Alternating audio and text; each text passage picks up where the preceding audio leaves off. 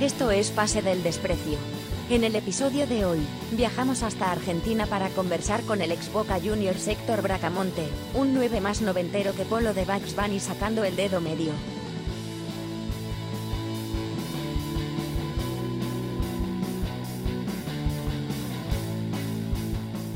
¡Eh! Es Pase del Desprecio, gracias a Radio Deport. Hoy estamos con un invitado de lujo, por supuesto. Internacional. Internacional, además un gran amigo, el que tuve la posibilidad de conocerlo en Rusia. Jugamos una pichanga con él, ganamos esa pichanga. Este, Ah, pichanga, bueno, en, en- en Perú significa picado. Eh, es argentino. Y, y otra cosa también, pero de eso no vamos a hablar. bueno, estamos con el gran Héctor Andrés Bracamonte, ex delantero de Boca, de Rosario Central, del FC Moscú. Eh, aplausos, por favor, para el Braca. Hola, ¿qué tal? Hola, ¿cómo andamos? ¿Cómo está? Bien, bien, bien. Contentos de tenerte acá. Estamos también con Carlos Mejía Bachelet y con Daniel Saki Sin Razón, eh, acá parte del staff de Pase del Desprecio. Un, un- un abrazo para todos y, y debo decir que me sorprendió Piero de muy buena manera. ¿La pichanga es? ¿Pichanga le dicen? Pichanga, sí, pichanga. La rompió toda ese día. Fue de los mejores del Ajá. Bueno, estaba motivado porque era un partido internacional. Claro, no, aparte esos rusos no nos podían ganar. Olvídate, No, no, íbamos a matar. Ahí sa- salieron buenas paredes contigo, Braca, ah, la verdad. Fue un lujo jugar, Sí, sí. jugar contigo. Eh, Bueno, lo no sé si mismo jugaste digo. alguna- ¿De qué jugaste, Piero? Jugué a- al medio, ¿no? Porque Braca era un poco. Braca es 9, pero corre toda la cancha, es el que más físico tenía, evidentemente, y que mejor jugaba, pero Ganja. trataba de acompañarlo en el ataque. Pero fue un, un- un partido de 5 versus 5, era, ¿no? 6 versus 6. Sí. Era una cancha chica. Sí. eh, Una que, cancha que no sale la pelota, ¿viste? En una cancha de hockey, ¿Ya? pero con arco de, de, de baby fútbol. eh, así que estuvo, estuvo picante, porque estuvo parejo el partido, pero lo ganamos. ¿Y, y- y metían, lo- metían los rusos a jugar ahí alguna patada? Este, ¿Trataban de trabajarlos a la boquilla? ¿Los entendían? ¿Cómo fue el partido? No, no, fue picante, fue picante. Jugamos los dos equipos a ganar y, y estuvo bueno porque fue bastante serio, así que le, le metimos Ah, rosca. mira. Estuvo bueno, estuvo bueno. Ahora, Braca, Braca, de hecho, ¿tú conocerás algún insulto en ruso como para, para picarlos un poco? Sí, pero eh, eh, estábamos de visitante. Vos Imagínate que levantan el teléfono y te caen 45 rusos. ¿Vos ¿Viste lo que pelean eso? Les encanta las temas. Así que, la la aparecía. claro, olvidate. Sanky que Street Fighter. sea amistoso. Eh, mantengamos un límite. Bueno, hay que decir que había gente de la tele también, ¿no? Porque eran muchos de, de- de los que trabajan en RT, en el, en el canal ruso, creo. Claro, Amigos claro, de- el, el- el de desafío fue entre, fue entre ellos, el- un periodista ruso con sus amigos contra en una baldosa y algunos extras. Claro, verdad. Pero Ahora, de repente para, para nuestros oyentes más, más zoomers, más chivolos, más, este, ¿cómo se dice en Más Argentina? Más pendejos, más pendejos. Más pendejos. los Habría que recordar un poco la... Mira. No, ya no, ya, mi- millennials ya, ya somos nosotros, ya. Estamos viejos. Ce- Centennial después. Los Centennial, los Gen X. Claro. Claro. sí. Habría, habría que recordar un poco la carrera de Bracamonte que, que justamente tiene un vínculo muy fuerte con Rusia, pues, ¿no? Además de- Sí, bueno, eh, la, la recuerdo yo. Yo empecé en, en Estudiantes de Río Cuarto, un, un equipo de, de ascenso que ahora está en la segunda división. eh, con Río 16 Cuarto es en Córdoba, ¿cierto? Tú en eres Córdoba, sí. Creo que ahí es 16 este, Aymar, Pablo Aymar. Claro, ¿Viene del mismo club, Pablo Aymar, Franco Costanzo. Bueno, el Cholo Guiñazuno llegó a jugar en el club, pero es del- de la misma ciudad y misma zona. Eh, hay varios jugadores de la, de la cantera de Estudiantes de Río Cuarto. Y bueno, yo estaba jugando en la tercera categoría, a los 17 años ya en primera, y me compra Boca. Así que hago un proceso de inferiores en Boca, debuto, después voy a segunda división a los Andes, eh, de ahí me voy a, a España. Jugó Pajuelo ahí en los Andes. ¿Te acuerdas de Pajuelo? ¿Te suena Pajuelo? Juan Pajuelo. Me, me suena Pajuelo, sí, sí, obvio, obvio que me suena. Central de los Andes. Sí, sí, sí. El, eh, bueno, después de, de- de ese paso, yo siempre pertenecía a Boca y iba a préstamo. Fui a Badajoz, a España. Eh, después me fui a, a la América de México. Tuve un corto momento ahí, volví a Badajoz y vuelvo a Boca, que son los dos años donde más juego. 2002 y 2003 y me venden a Con. Tavares, ¿no? Tavares fue tu técnico en Boca. Sí, eh, empecé con Beira yo, en el 98 yo Con lo el tuve al Bambino Beira, El Bambino. después Cambón, después ¿Estuviste con, con Pereda, el chino Pereda? Con el Chino con no llegué a, com- a compartir equipo porque él vino en el 2003, creo que en el segundo semestre cuando yo me voy. Y Ah, Coñol, ok. Héctor, Con Ñol Ñol sí, llega- con Ñol sí, sí, en el 98 eh, compartimos un- un- una gran persona y qué pegada, por favor, qué jugador, Sí, una el elegancia terrible. Eh, yo debuto en el año 98 y él era el número 4 de ese equipo, así que, Claro. que tuve la, la suerte hasta Pero con de Diego también. Con Con Diego no llegué, en el 97 fue el último Diego. Ah, Claro. verdad, Diego estuvo en el 17, claro. Así, yo, yo estaba en reserva y él en primera, pero bueno, compartimos entrenamiento y vestuario con Maradona, así que tuve la suerte de, de jugar con Maradona y con Riquelme, ponele. sí, Claro. Claro, Román arranca contigo, más o menos. ¿no? Y Román es de mi misma edad, somos los dos 78, así que, que compartimos. eh, incluso yo en el año 93 me vine a Buenos Aires porque alguien me trajo a probar Argentinos Junior. Y él estaba ahí, él y Sucha Ruiz, eh, Lucas Gatti, entonces me los acuerdo desde esa época. Yo hice una pequeña. No, no llegué a jugar en argentino, pero estuve mucho tiempo probando, entonces los conocía ya desde, desde chico. Y nos Bueno, reencontramos luego a- en Boca. Héctor, Ah. una pregunta. Comentaste que estuviste en Badajoz. ¿Eso fue durante la época en que Marcelo Tinelli creo que era dueño del club? En, en realidad el dueño era eh, Macri y Marcelo era como una de las caras, eh, Ya. lo sponsoreaba y le daba el poder. eh, creo que ponía dinero también, pero era más importante lo que hacía Socma, la empresa de, de- de Macri. Eh, ah, De hecho, fuimos, fuimos eh, la época, yo fui el segundo año y fuimos muchos de Boca, incluso un entrenador y bueno. eh, Hubo bastantes argentinos, ¿no? En el Badajoz. Sí, bastantes y muy buenos. Ezequiel Sí, sí, claro, Castillo, claro. Mancuso. Man- Mancuso, eh, sí. hubo hubo, hubo una, una, una banda de argentinos importante ahí. ¿Y, y ahí jugaron en, en segunda? ¿Se quedaron cerca de- de- del ascenso? ¿Cómo fue, esa, ¿Cómo fue esa temporada? Mira, yo estuve tres años y el año que yo me vuelvo a, a- a Boca, en el 2001-2002 sería, yo jugué Ujú. el primer semestre, o sea, la parte de do- final del 2001, y en enero del 2002 eh, me vuelvo, o sea, los primeros días de febrero me vuelvo. Y estábamos peleando por ascenso. Los otros años había sido media tabla, Media tabla. pero eh, ese año estábamos peleando por ascenso, yo me volví a Boca y después terminamos también en media tabla, pero ese año teníamos posibilidades reales. Pero hubo ahí, ah, hubo chances. Sí, sí, sí. Ahí ya pertenecía a un grupo empresarial eh, portugués y antes Tinelli se lo había vendido a Javier Tebas, que Javier Tebas hoy por hoy es el, el presidente de la Federación Española de Fútbol. Claro. Sí, sí, Braca, una consulta. ¿Cómo es Sí. jugar en Boca? O sea, un vestuario, eh, salir a la cancha, la presión que hay. que es una sensación inexplicable para alguien que es hincha encima del club, eh, que soñó toda la vida con ser, un, o sea, algo inalcanzable desde vos lo soñás y de repente empieza a ser tangible y, a- y de repente eh, te encontrás yendo que acabas de hacer un gol y te vas para la mitad de la cancha para que el otro equipo saque y escuchás a toda la, la hinchada gritando el braca gol, o sea, tu nombre.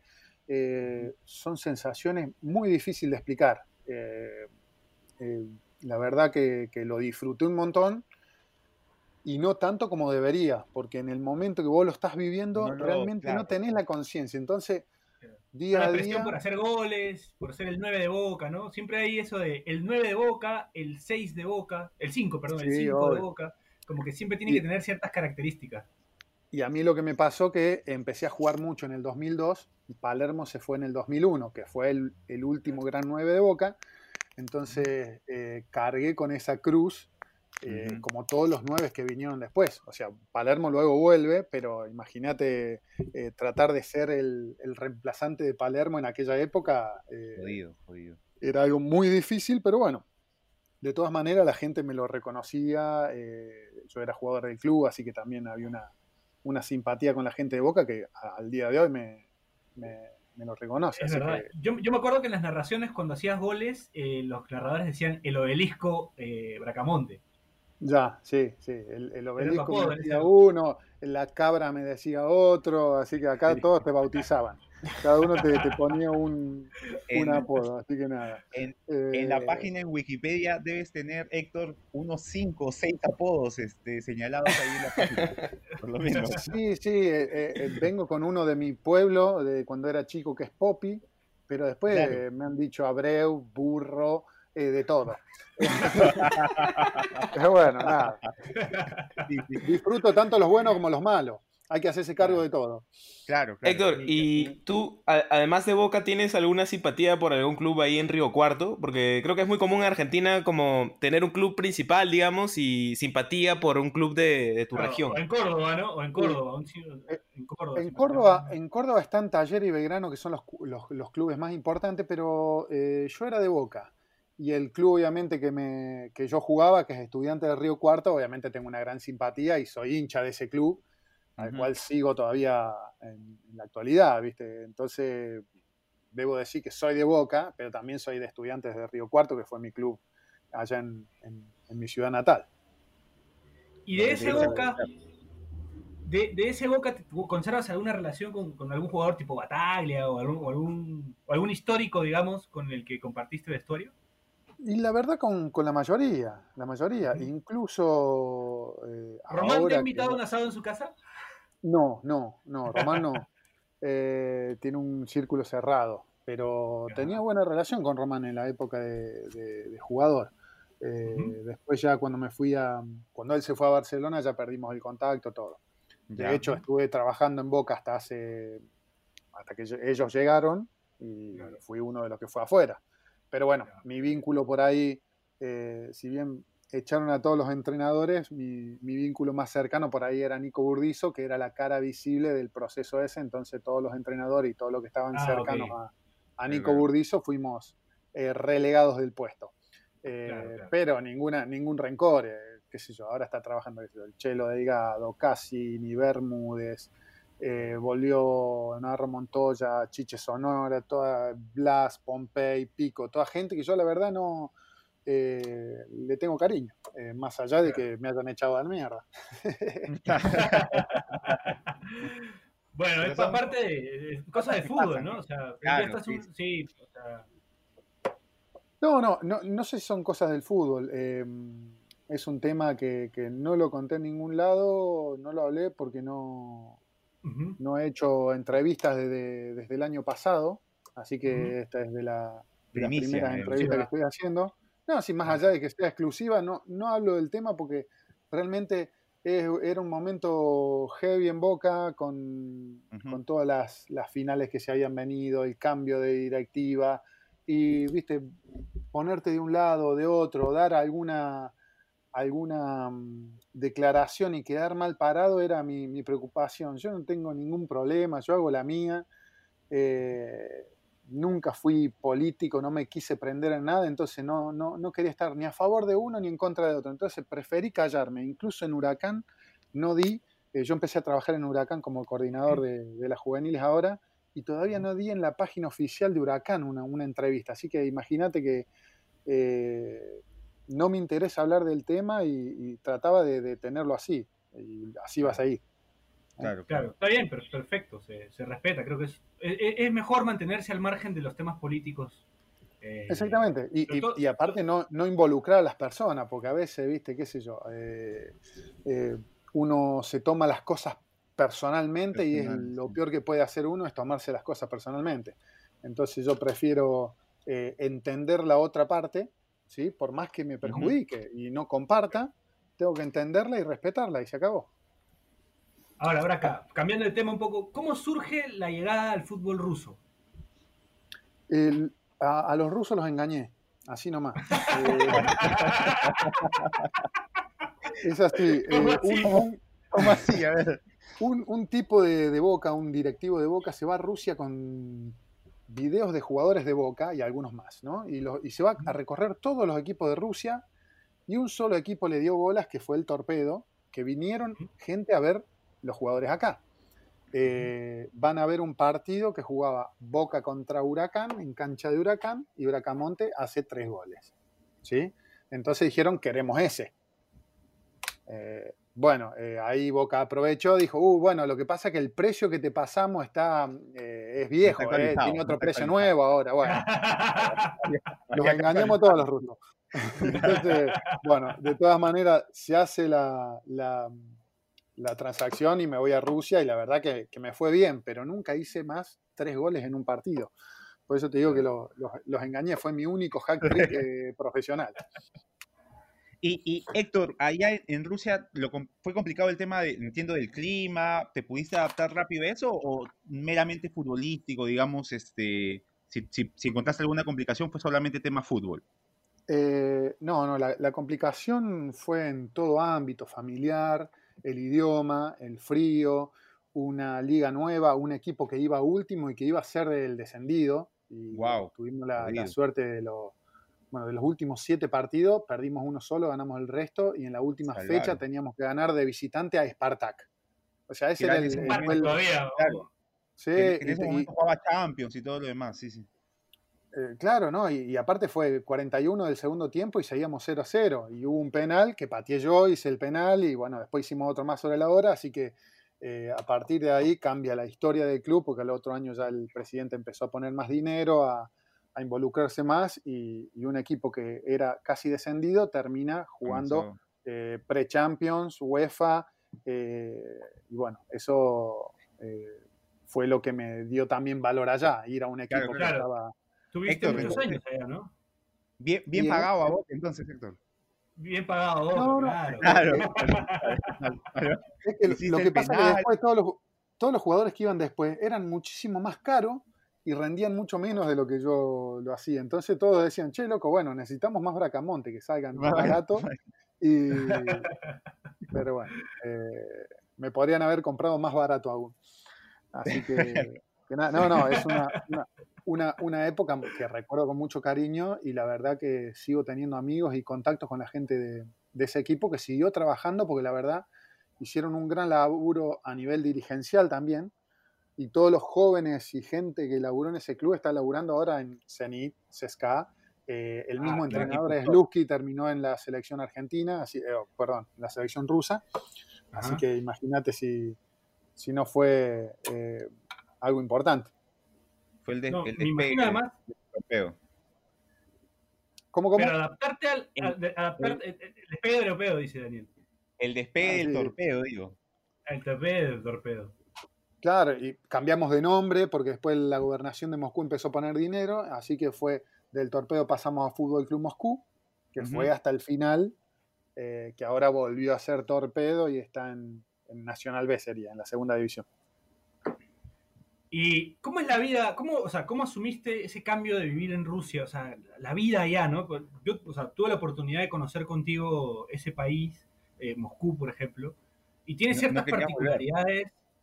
Y- Sí, yo a volver a Lima no quería, pero tenía Yo no que- quería volver. Bueno, lo, lo que, lo que yo le trato de explicar a toda la gente que en realidad no conocieron a Moscú, eh, o ¿La sea, Moscú el real? Moscú que conocimos es genial, el del Mundial fue genial. Eh, incluso los años anteriores. Yo llegué en el 2003 en plena guerra con Chechenia, donde eh, había bombas en los subtes, donde había, aparecían las viudas negras, estas famosas, eh, donde fue la matanza de Beslan, en un colegio. Era heavy, no había las construcciones que hay ahora, eran todas las clásicas, muy gris, muy oscuro, mucho policía en la calle, constantemente nos pedían registración, documento, eh, pasaporte, eh, y, y nos, eh, o sea, yo que tengo cara también, barba, pelo largo, vincha, vestido raro, me paraban todas las veces, y era un jugador de la primera división de un equipo de la liga, y me seguían parando y pidiéndome documentos y coimas incluso. Así que imagínate que era un Rusia totalmente diferente al que conocimos en el Mundial, o sea, al que conoció la gente en el, en el Mundial o años anteriores.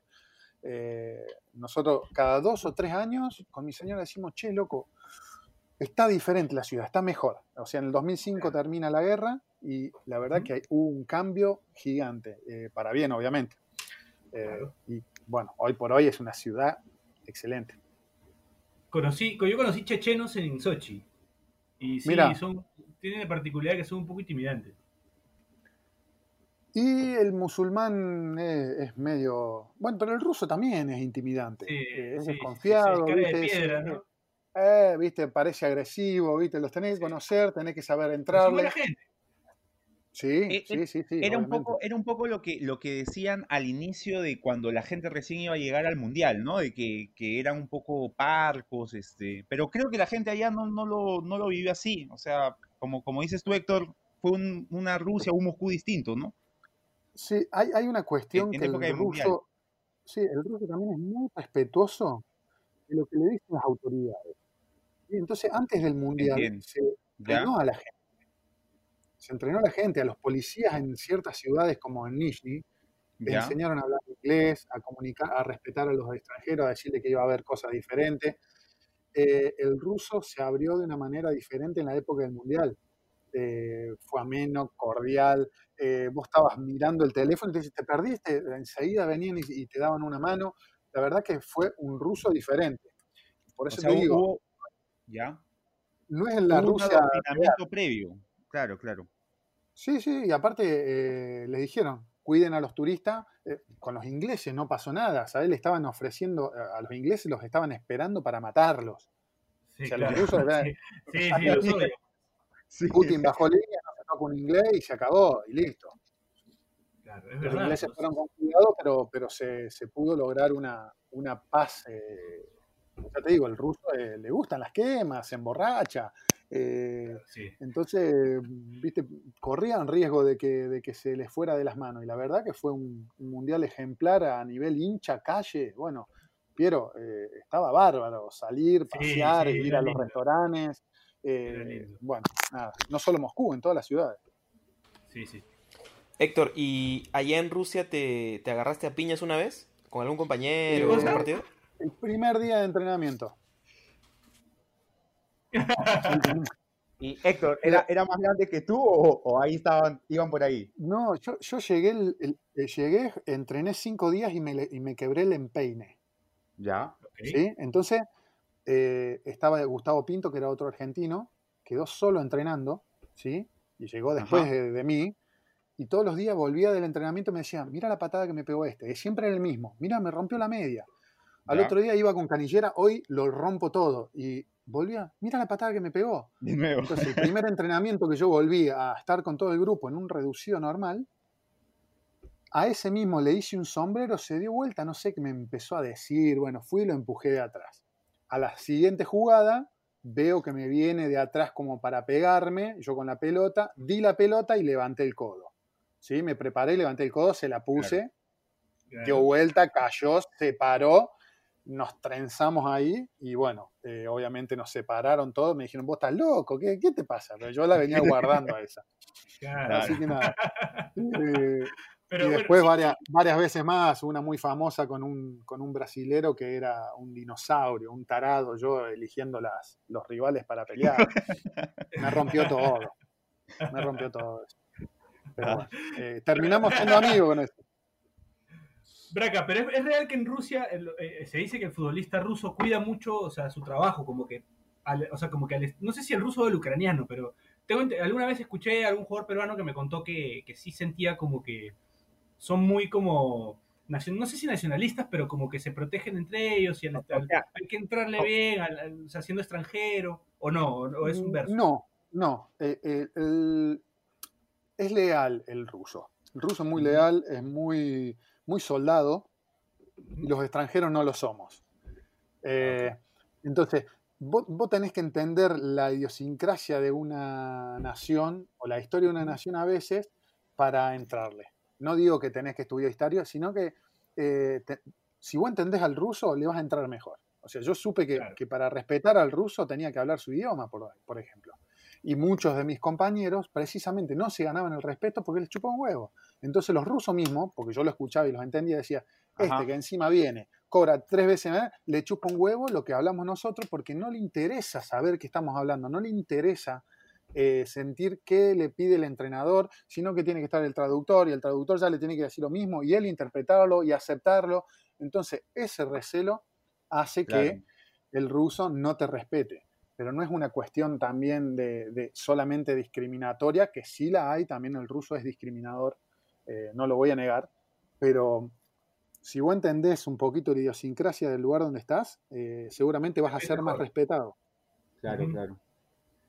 Va, Además que los eh, rulos, los rulos ayudan, ¿no? Los rulos ayudan, ¿no, Braca? ¿Los rulos? Sí, no, no, bueno. Nice nice hair, nice hair. Eh, lo, lo que pasa es que ellos se cortan todos igual. Entonces viene un ruludo, peludo, y dicen, la puta madre, ¿de dónde salió este? Eh, pero, Quiero- pero sí, Quiero hacer así. caía, caía simpático el pelo ¿Qué, largo. qué te parece si vamos a una pausa, Héctor? Y volvemos. Vale. Vamos a una pausita y seguimos con el gran Héctor Bracamonte. Esto es Pase del Desprecio gracias a Radio Depor.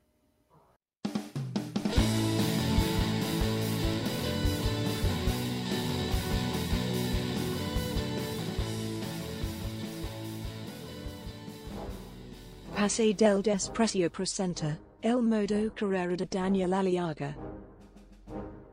Como continuamos sin fútbol y por supuesto tampoco sin el deporte jugado en la Liga 1 Movistar, continuamos con el desarrollo del modo carrera Queen Park Rangers de Vanderlei Luxemburgo al más puro estilo de PDD. Número 1. Actualidad. Conseguimos el ascenso a la Premier League tras partidos por playoff ante Leeds United y el West Brom. Vale decir que Marcelo Bielsa acusó a los periodistas de la derrota. Número 2 fichajes se trajo al marroquí Tarab, de grato recuerdo en el Love to Road y en las noches de Londres, y al combo de futbolistas brasileños, cuales por Huancayo previo a su derrota en la Copa Sudamericana por 9 a 0, conformados por Jardel, Leandro Damiao y Junio. Sí, muy posiblemente el mes en el cual recién se evalúe acabar con la cuarentena. Y número 3, el debut en la Premier League se dio con una derrota 1-3 ante el Tottenham de Mauriño, que contó además con la expulsión de dos futbolistas. Todo tranquilo, todo legal.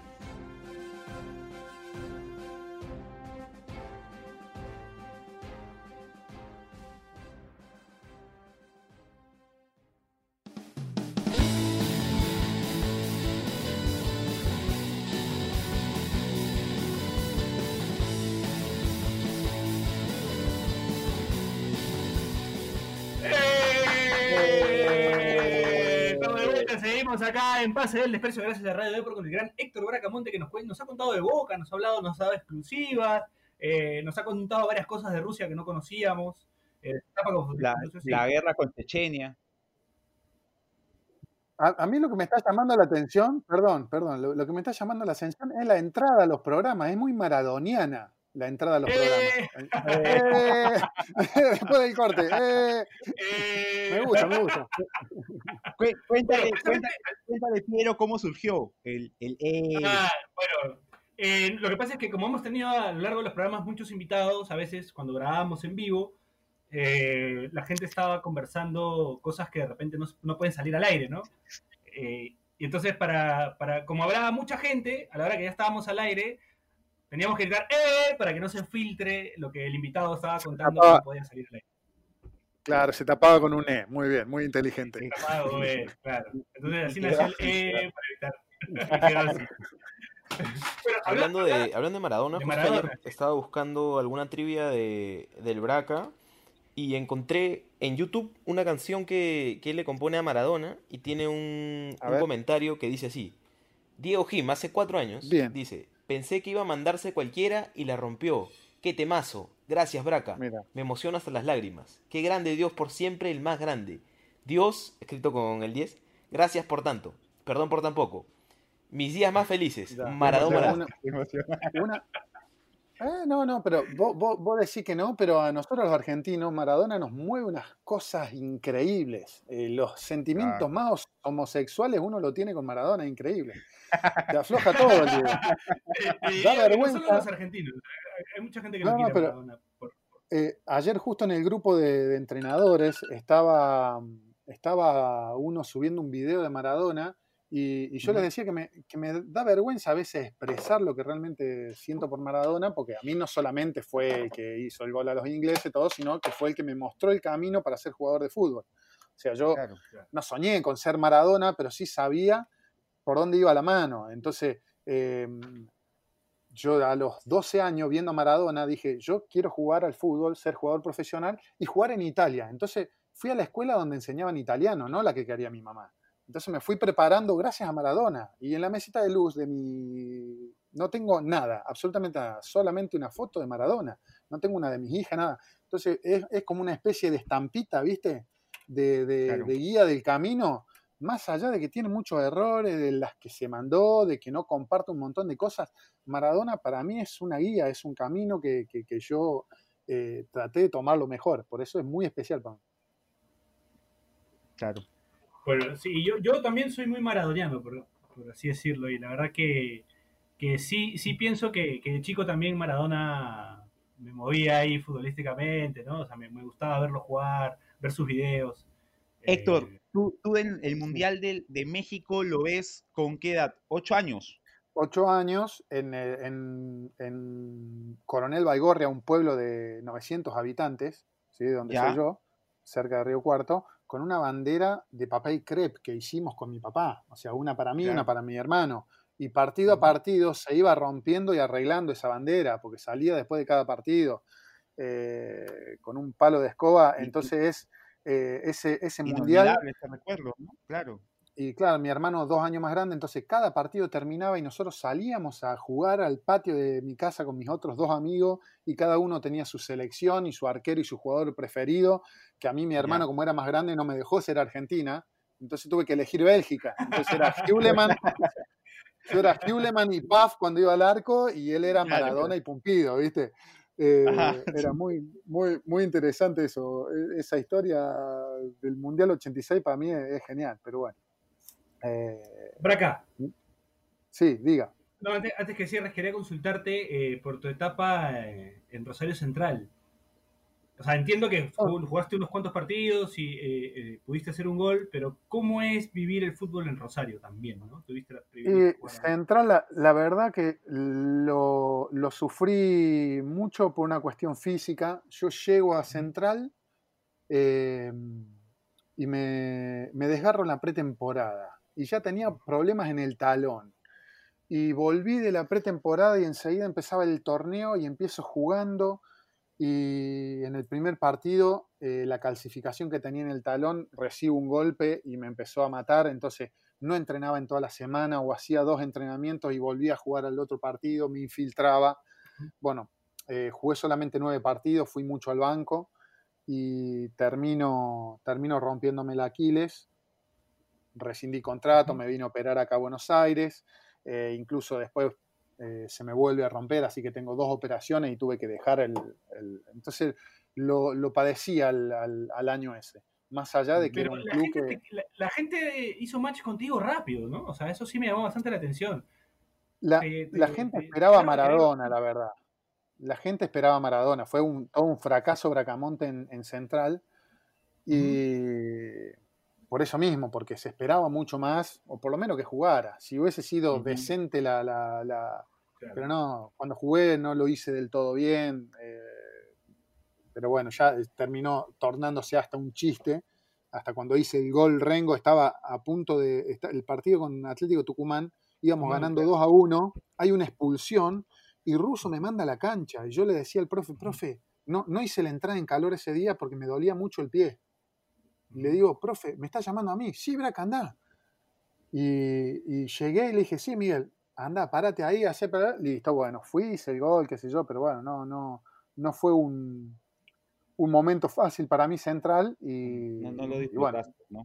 no, no, para nada, para nada. De, de todas maneras, muchos amigos, una ciudad increíble, un club bárbaro, eh, y, y logramos ascender. Si bien yo me fui y no jugué el segundo Claro. semestre, el equipo ese ascendió, así que también tengo un ascenso. Con ruso, ¿no? Claro, sí, sí, sí. Así que, que nada, jugué los primeros partidos. ¿Qué tal el profe ruso en el poco tiempo que lo tuviste? Bueno, Tavares y Russo, ¿no? Si puedes hablar algo de ellos. Sí, bueno, eh, si tenían algo en común, igual que Bianchi, eh, muy simples, muy simples, eh, concretos, tanto en los entrenamientos como en las planificaciones a los partidos. la- el- eh, no eran rebuscados, entonces te daban pocas órdenes muy concisas, entonces vos después te podías desplayar. Pero Claro. eh, los notabas en la simpleza diferentes. Entonces sabían elegir los jugadores, porque eran, eh, creo que los tres eran muy inteligentes para elegir sus jugadores, y simpleza en, la, en las estrategias. Entonces, Las con buenos jugadores, bien Claro. preparados, eh, obviamente tenés, tenés rédito. funcionaba. Claro. Sí, sí, sí. Y- los tres cuando salió muy eh, Disculpa, Dani, este, le quería preguntar a, al Braca si qué, qué- qué cosa, qué cosa esa simpleza de la que habla de, de Tavares y de, y de Russo eh, tomó, ha tomado como entrenador. Por ejemplo, ahí vi en una entrevista que él habla, habla por WhatsApp con, con sus dirigidos. No sé si, si tiene que ver con, con la filosofía de los entrenadores que tuvo. Ah, no, el, el WhatsApp eh, lo hago más que nada, no, no solo porque me entienden, sino porque me, de- me hacen la devolución. A los chicos hoy por hoy Ah. es muy difícil hablarle en vivo. Eh, no, te, no, te, mm, no, no solo no te entienden, sino que no te dan una devolución. Entonces, eh, por el WhatsApp le decís, pensalo, fíjate esto y después contéstame. Entonces, incluso se Claro. animan a más, eh, porque están acostumbrados a hacer eso. Se levantan minas por WhatsApp, eh, hablan con sus padres por WhatsApp, van a la escuela por WhatsApp. Entonces, eh, si Ahora, en este contexto, sobre se, todo. se sienten más cómodos y yo todas las devoluciones, las mejores devoluciones las tengo por WhatsApp. Entonces, a través de WhatsApp yo después trabajo en campo. Entonces, cuando hay un jugador que me dice, che, Braca, no, lo que pasa es que este jugador me hace tal cosa y este me hace la otra, eh, y, y al final, y en el campo yo no me daba cuenta que estaban haciéndole bullying a uno o que se sentía mal porque lo hacían bullying, entonces yo al otro día o a la semana trabajaba con el equipo para que no pasara esas cosas. Eh, son todas informaciones que después volcás al, al campo. A mí me gusta mucho más la, la formación, la parte educacional, eh, las dinámicas de grupo, por eso no me atrae todavía eh, dirigir primera, si bien hay estas cuestiones, eh, son menores. Claro, es Entiendo. mucho más, mucho más manejable en, ciertas, en ciertos aspectos, ¿no? Porque ya en, en primera creo que entra más a tallar los egos y otras cosas más, ¿no? Exactamente. Y- igual los grandes entrenadores o todos los que hemos nombrado siempre tuvieron una persona que le hacía ese tra- el trabajo de WhatsApp. O sea, tanto Tavares como. Bianchi como Russo siempre tenían un, un tipo que les manejaba, o sea, antes era en vivo, ahora, ahora será alguien más ayornado, más, eh, con más llegada a los jugadores, porque esa información es vital. claro. Ahora, lo otro que te quería consultar era el tema de la música, ahora acá. Eh, yo, por- porque me perdí, como, como siempre, no, no llegué a tiempo a- a al concierto al que, que- al- bueno, tocaste allá en Rusia, en, en- en un sitio que yo llegué tarde, como siempre. Sí. Este, Pero sí, sí tengo entendido que, que, bueno, tienes una banda y que, eras, que eres muy cercano a la música también.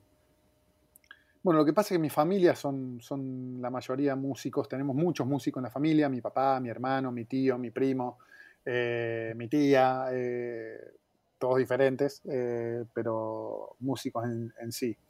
Y entonces yo ya traje el arte y la música con- conmigo. Entonces me- ADN.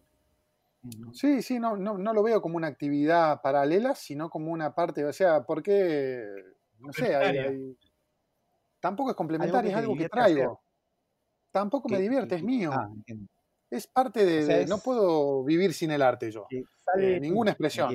Me, gusta, me gusta el teatro, me gusta eh, la literatura, me gusta la música. Y, y bueno, eh, yo vivo con eso, lo meto en mi vida, es parte de mi vida, entonces no lo puedo alejar del fútbol. No puedo decir, no, no, no, no, el fútbol y la música están separadas, Claro. porque no, porque el fútbol es la máxima expresión del arte para mí. O sea, tenés todo ahí, teatro, eh, escultura, baile, eh, música, eh, está todo en el fútbol. Es un buen, un buen concepto. Es un buen concepto. Sí, sí. entonces eh, la música es, es- es parte mía y la llevo a todos lados y me hace bien.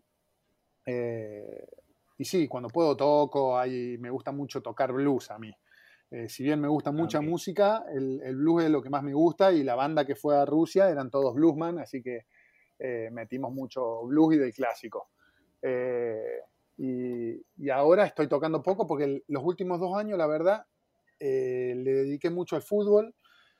El año pasado era co-coordinador y tenía una categoría y este año estoy de coordinador en juveniles de Huracán y es un laburo arduo de 24 horas, entonces eh, me quita tiempo para, para desarrollar algo más serio con la música o hacer una bandita que, que, bueno, solamente me prendo en alguna zapada. ¿Alguna, Pero eh, yo quería contar, contar una, una que encontré.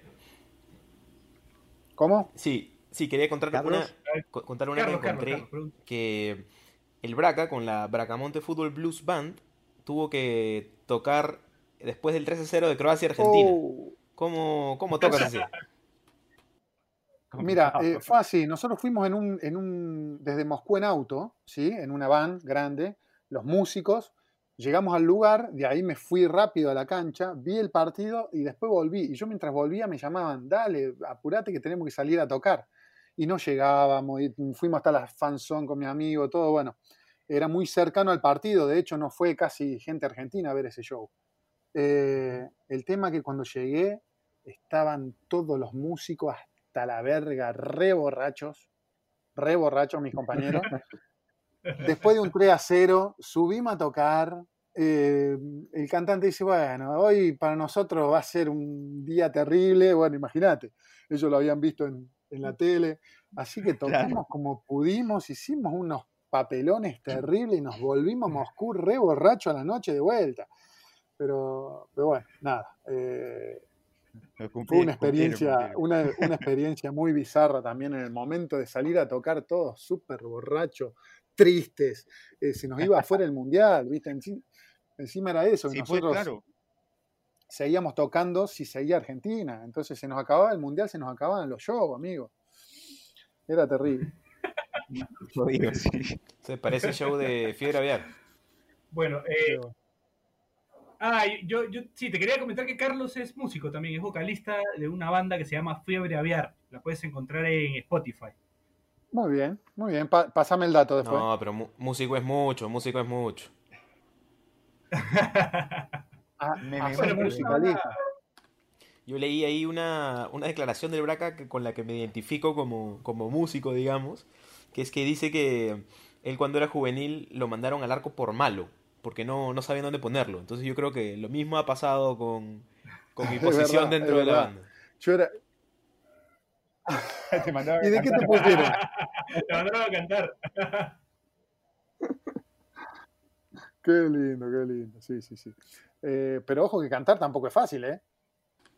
No, claro, ¿no? O sea, sí, si lo No. hacer bien, sí, pero hacerlo Bueno, tan mal también es, también es complicado. No, no es, Hacerlo mal. Pero el- el- la cuestión en el canto es transmitir, ¿eh? La cuestión en el canto es transmitir. Hay muchos cantantes que son muy malos cantando, pero transmiten bien, así que, que está bien. Y otros al revés, que son muy buenos cantando y no te, y no te dicen No nada. transmiten nada. Así que, que son más respetables los que cantan mal y transmiten. Sí, no, ahí, ahí de acuerdo. ¿eh? Yo, yo tengo una posición sobre eso bastante clara, como aprecio mucho, eh, no tanto de virtuosismo, sino que, que la música sepa transmitir lo que quiere transmitir, ¿no? El sentimiento que quiere transmitir. Este, valoro el show, ¿no? El show es importante. Pero bueno, pero pasa en la vida y pasa en el fútbol. En el fútbol hay muchos jugadores que son mucho más ídolos que otros que son más capaces. O sea, hay, hay hay excelentes jugadores que nunca llegaron a la, a la gente. Y hay otros que son peores jugadores, pero con muy poco, hecho con pasión, transmitiendo, contagiando, dándole un sentido, es mucho más interesante que otro que juega mejor. En el fútbol, en la vida, en la música, Claro, todo pasa lo mismo. Un saludo Sí. a Aldo Corso. Se identifica Eh, más. Un saludo. Próximo, próximo tema de Fiebre Aviar. Próximo. La cabeza de corso.